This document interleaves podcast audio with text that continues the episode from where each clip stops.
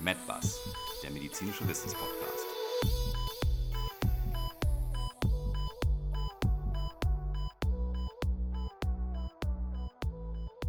Herzlich willkommen zu einer erneuten Folge von MeetBus. Mein Name ist Susanne Kreimer. Und mein Name ist Andreas Maxeiner. Und wir begrüßen Sie heute wieder ganz herzlich bei uns. Max Einer, heute starten wir mit Teil 3 unserer Reihe zu den sexuell übertragbaren Erkrankungen und zwar zum Thema Chlamydien und Gonokokken, um dann in der letzten Folge über die Syphilis zu sprechen. Einvernehmlich, ich meine natürlich einverstanden. Vielleicht fangen wir erst einmal mit der Klassifizierung und kurzen Unterscheidungen an. Nicht, dass nachher alle Hörer ähm, diverse Chlamydien und Gonokokken über einen Haufen werfen. Es wäre auch zu schön, wenn es in der Medizin mal ganz simpel ablaufen würde. Warum also auch einfach, wenn es kompliziert geht? Da hast du total recht, also fangen wir damit auch an. Es gibt das sollte man zunächst sagen, drei Gattungen oder innerhalb der ähm, Gattung der Chlamydien unterschiedliche Typen und zwar drei humanpathogene Arten. Und wir beschränken uns heute auf die Chlamydien mit dem schönen Beinamen Trachomatis und da auf ganz spezielle Serotypen, nämlich die Serotypen D bis L, die eben sexuell übertragbare Infektionen auslösen. Und auch weltweit zu den häufigsten gehören.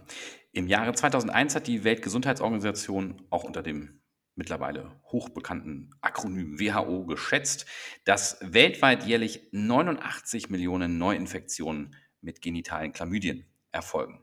In den Industriestaaten sind Chlamydien die häufigsten bakteriellen Erreger von sogenannten Urogenitalinfektionen. In Deutschland sind Infektionen mit Chlamydien übrigens nicht meldepflichtig, muss man dazu sagen. Daher gibt es tatsächlich über die Zahl der Neuinfektionen nur Schätzungen. So, Max Anna, aber jetzt auch schnell zur Symptomatik. Wir haben ja heute auch noch die Gonokokken vor uns. Ja, dann fange ich mal an. Also Chlamydien können zu einer urogenitalen Chlamydieninfektion führen. Bei Frauen verlaufen diese bis zu 80 Prozent tatsächlich asymptomatisch. Das heißt, ohne dass die betroffenen Frauen etwas merken. Manchmal kommt es dann zu eitrigen Ausfluss. Ansonsten haben diese Damen kaum Beschwerden. Allerdings kann die Infektion dann auch tatsächlich die Uretra, also die Harnröhre, mit einbeziehen und wird spätestens dann doch auch tatsächlich symptomatisch und wir sehen dann die Frauen eventuell auch in der Rettungsstelle. Was man hier noch einschieben sollte, ist, dass die Infektion mit den bösen Chlamydien, diesen kleinen Bakterien, auch auf die Bärmutterschleimhaut und die Tuben, also die Eileiter und auch in den Peritonealraum weitergeleitet werden kann oder übergehen kann. Und das kann dann tatsächlich bis zu Verklebungen und narbigen Strukturen und somit dann auch letztendlich zum äh, Funktionsverlust, nicht Fraktions, sondern Funktionsverlust der Eileiter führen. Und tatsächlich stellt damit die Chlamydieninfektion auch eine der wichtigsten Gründe für sogenannte extrauterine Schwangerschaften, also Schwangerschaften außerhalb des Uterus und auch die sekundäre Sterilität von Frauen dar. Aber Max, einer genug zu den Frauen. Wie äußert sich das denn da bei den Männern? Du bist ja da quasi Spezialist, also fachlich gesehen natürlich. Ja, natürlich. Nicht auch fotografisch. Ne? Wohlgemerkt. Sonst bin ich äh, das natürlich doch äh, immer derjenige mit den dummen Sprüchen, aber heute äh, ziehst du ähm, mit ordentlich Vorsprung an mir vorbei. Max Einheit, du weißt doch, ich bin für Gleichberechtigung. Aber zurück, bevor ich mich um Kopf und spanischen Kragen rede. Die genitale Infektion mit Chlamydia trachomatis treten bei Männern zunächst als Urethritis, also als Entzündung der Harnröhre auf, die durch Druckgefühl, Schmerzen sowie ein heftiges Brennen beim Wasserlassen auffallen. Chlamydieninfektionen können bei ca. 50 Prozent der Männer asymptomatisch verlaufen und bleiben daher auch häufig unerkannt. Chlamydien können aber ebenso wie bei Frauen auch beim Mann aufsteigende Infektionen hervorrufen und dann zum Beispiel in die Prostata oder auch die Nebenhoden gelangen und dort eben eine Infektion, äh, zu einer Infektion führen, die dann auftretende, und jetzt muss man gut zuhören, das ist das schwierigste Wort in der Medizin, die dann auftretende Epididymitis ist sehr schmerzhaft und führt bei den Patienten in der Regel sofort zu einer ärztlichen Konsultation. Als Ergebnis der durch Chlamydien ausgelösten Prostatitis, also eine Entzündung der Prostata, wird auch in den Medien und auch in der Literatur die Sterilität des Mannes diskutiert. Das ist zwar selten, aber in diesem Fall kann es natürlich bei einer chronischen oder schwerwiegenden Entzündung der Nebenhoden oder der Prostata auch zu einer seltenen Sterilität, also einer Unfruchtbar des Mann, äh, Unfruchtbarkeit des Mannes führen. Sag mal, Max, ich war gerade so gefangen, weil du so schnell geredet hast. Ich musste selbst sehr gut zuhören, um dir folgen zu können. Haben wir eben gesagt, dass die Epididymitis die Nebenhodenentzündung ist? Ich weiß es gar nicht. Ich sage es jetzt aber einfach nochmal. Aber neben diesen urologischen Beschwerdebildern, die wir ja gerade so in einem Schnelldurchlauf geschildert haben, gibt es dann natürlich auch noch weitere Symptome, die ähm, eventuell auftreten könnten und die man sich wundervoll mit dem Spruch can't see, can't pee, can't climb a tree merken kann. Kreimerchen, was du nicht alles weißt. Ich hoffe, dieses Mal ebenfalls nicht autobiografisch. Nicht autobiografisch, Max Anna, aber mein Studium fühlt sich eben doch so an, als wäre es erst gestern gewesen. So schaust du auch aus. Ach, Max einer, Dankeschön. Dafür, dabei haben wir doch noch gar keine Kasse für Komplimente bei uns eröffnet. Das sollten wir vielleicht mal. Die würde bei uns aber eher ähm, in den roten Zahlen stetig stehen, aber ich äh, tippe da und hoffe, auf 2021. ich glaube, du erinnerst dich nicht mehr, aber egal. Zurück, Max Einer. Also KNC, KNP, kein Climb Tree steht eben für die Symptome, die Patienten eventuell auch noch mitbringen können. Und zwar can't see, also ich kann nicht sehen, für eine Bindehautentzündung oder eben auch auf schlau Konjunktivitis genannt. Dann can't Pi, eben für die Harnröhrenentzündung oder eben auch auf schlau, wie du das schon gesagt hast, Max, einer Urethritis genannt. Und can't climb a tree, na, wer, wer will raten, eben für eine sogenannte Oligoarthritis, also eine Entzündung von Gelenken, bei der, dafür steht das Oligo, eben vier oder weniger Gelenke tatsächlich insgesamt betroffen sind. Ja, und jetzt zitiere ich noch äh, den Bulletin des Robert Koch Institutes. Und je nach entsprechender sexueller Gewohnheit der betroffenen Patienten und Patientinnen kann die Infektion auch als Proktitis, Entzündung des Enddarms, oder Pharyngitis, des Nasenrachenraumes in Erscheinung treten. Hm, aber jetzt ganz schnell weiter zu den Gonokokken, bevor wir uns in den Chlamydien verlieren, weil, und jetzt kommt eine schöne Überleitung, nämlich Co-Infektionen mit Gonokokken bei Chlamydieninfektionen relativ häufig sind. In einer Studie, die durchgeführt worden ist, waren unter anderem 15 Prozent aller männlichen Chlamydieninfizierten Patienten auch positiv für Neisseria gonorrhoeae. Und jetzt darf ich einmal aufschlüsseln. Neisseria gonorrhoeae ist übrigens der lateinische Name für Gonokokken, die eben 1879 von einem Dermatologen namens Albert Neisser entdeckt wurden. Gonokokken können eben die sogenannte Gonorrhoe auslösen, die umgangssprachlich auch als der sogenannte Tripper bezeichnet wird. Mm, Nomen ist um, wie man so schön sagt. Oder der stete Tropfen. Max einer aus. Bitte zurück zu Gonorrhoe. Aber gerne. Die Gonorrhoe ist eine weltweit verbreitete, ausschließlich beim Menschen vorkommende Infektionskrankheit und die dritthäufigste sexuell, sexuell übertragbare Erkrankung. Betroffen sind vorzugsweise junge Menschen im Alter von 15 bis 25 Jahren. Auch bei der Gonorrhoe besteht in Deutschland keine generelle Meldepflicht. Daher stehen auch hier keine bundesweiten aktuellen epidemiologischen Daten zur Verfügung. Na, da muss ich korrigieren. Eine Ausnahme gibt es nämlich. Das ist nämlich das Bundesland Sachsen. Da besteht eine Labormeldepflicht. Welch ein sauberes Bundesland. Dass du wieder alles weißt. Aber zurück. Also der Mensch ist der einzige Wirt von Neisseria gonorrhoeae. Entscheidend für die Weiterverbreitung der Gonorrhoe ist der oftmals symptomlose Verlauf der Erkrankung gemeine Dinger, genauso wie die Chlamydien offensichtlich.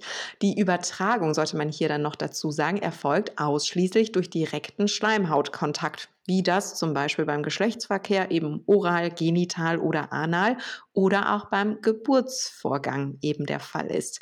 Und was die Klinik angeht, ist eben die Gonorrhoe durch eine eitrige Sekretion geprägt, woher dann eben auch der Name Tripper kommt.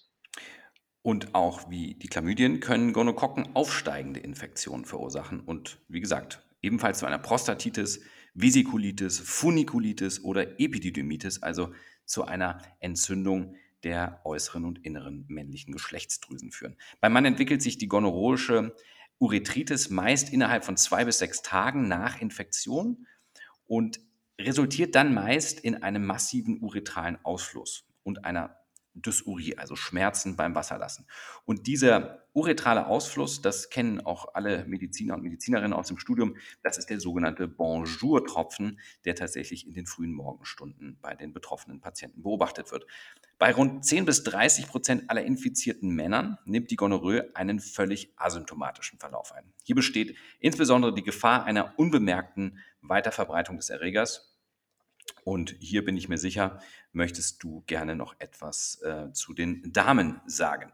Max Anna, sehr gerne. Also beim starken Geschlecht zeigt sich vermehrter Ausfluss eben auch als Leitsymptom, nur heißt es da nicht Bonjour-Tropfen. Bei den meisten Frauen besteht dann tatsächlich auch eine Begleituretritis mit eben auch dysurischen Beschwerden, also Beschwerden beim Pipi machen. Allerdings, auch wie bei den Männern, sind bei rund 50 Prozent aller Frauen auch gar keine Beschwerden zu beobachten und zeigen damit eben einen asymptomatischen Verlauf.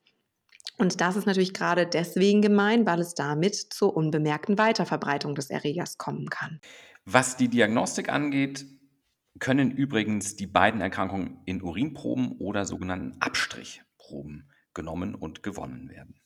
Also gar nichts Schlimmes. Aber Max Einer, wir müssen uns ein bisschen spurten. Ich sage noch schnell was zur Therapie und du ähm, fügst da vielleicht dann noch was hinzu. Ähm, also die Therapie von Chlamydien, die kann tatsächlich nicht durch die gleichen Antibiotika ähm, behandelt werden wie bei den Gonokokken, weil die Chlamydien sich intrazellulär, also in unseren Zellen quasi verstecken und Penicilline zum Beispiel da auch gar nicht mehr rankommen würden. Deswegen benutzt man halt ähm, Antibiotika aus der, aus der Klasse der Tetrazykline oder der Makrolid-Antibiotika oder eben halt auch Chinolone, also Levofloxacin zum Beispiel.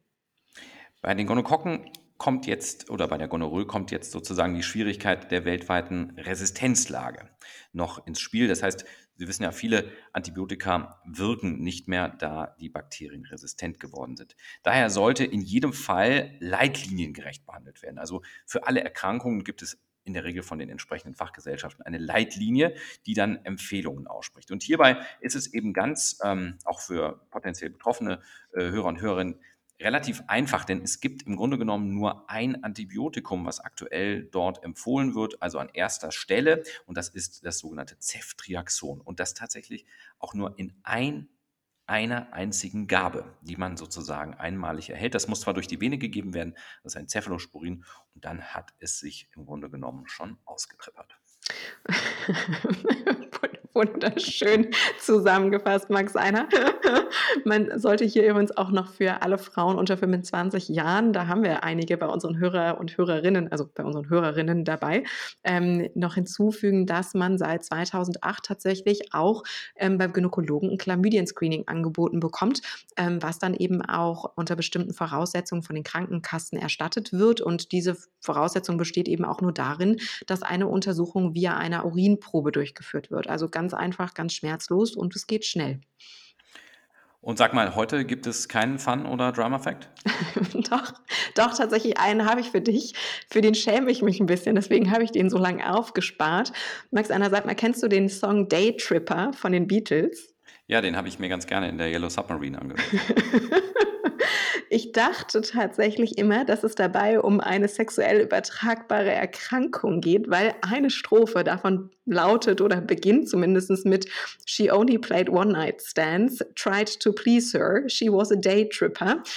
Ähm, allerdings geht es dabei tatsächlich mal nicht um Gonokokken, sondern es geht um LSD und einen Daytrip, also im Sinne von Drogenkonsum. Wäre das also die eine Million Jauch-Frage gewesen? Ich hätte mich zutiefst blamiert.